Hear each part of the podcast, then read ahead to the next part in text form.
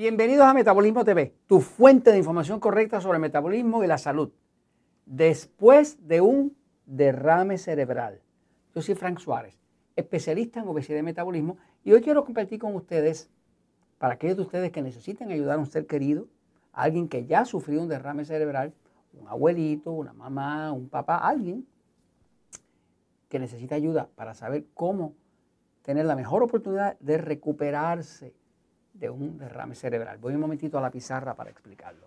Eh, lo primero que hay que saber, ¿verdad?, es que el derrame cerebral, eh, pues ocurre en el centro de mando del cuerpo, que por supuesto es el cerebro. ¿eh?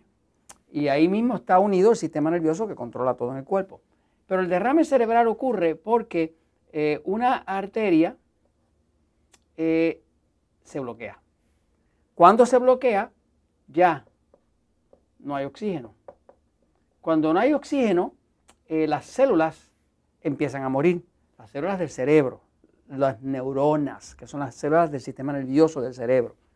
Cuando empiezan a morir, eh, la reacción de las otras células del cuerpo es que disparan el sistema inmune del cerebro.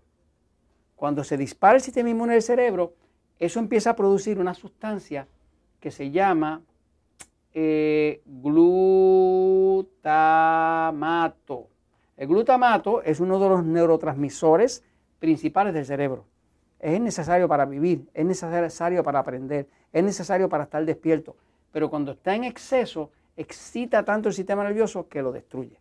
Y básicamente la persona empieza a tener una degradación. La mayoría del derrame cerebral ocurre en el hemisferio izquierdo y por eso la persona empieza a perder la sensación y tiene efectos en el lado derecho de su cuerpo.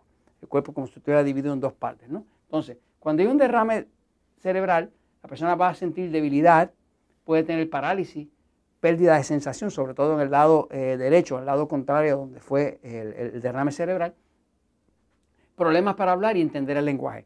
Hay que evitar alimentos altos en glutamato. Hay alimentos que de forma natural tienen glutamato. Así que deben evitarse después de un derrame cerebral porque usted no quiere estimular más eh, y excitar más eh, eso porque entonces le recurre el derrame con más facilidad.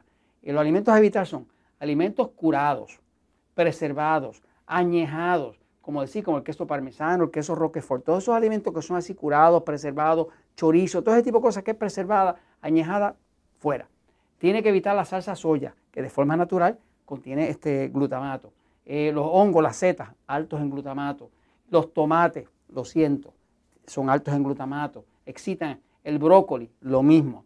Las arvejas, o como le llaman chícharos, o guisantes, o pitipuas, como le decimos acá en Puerto Rico, las nueces, el jugo de uva es alto en glutamato, eh, los caldos de hueso, eh, la carne que se cocina a fuego lento, que entonces se concentran, terminan siendo altas en glutamato, la cebada que está en la cerveza, no, no, se dé la cerveza después de, después de un derrame cerebral, porque está eh, la cebada, que es alta en glutamato.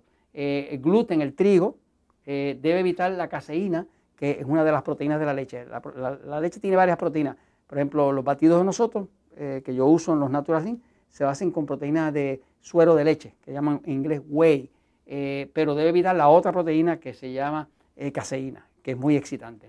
el MSG eh, que es glutamato monosódico, que es lo que le echan los chinos a la comida para realzar el sabor. Cada vez que usted compra esos, bloquecitos de, vegetales y de carne que le dan para hacer sopas en su casa, todas esas eh, sopas instantáneas, todo eso está lleno de MSG, de glutamato monosódico, que es un estimulante.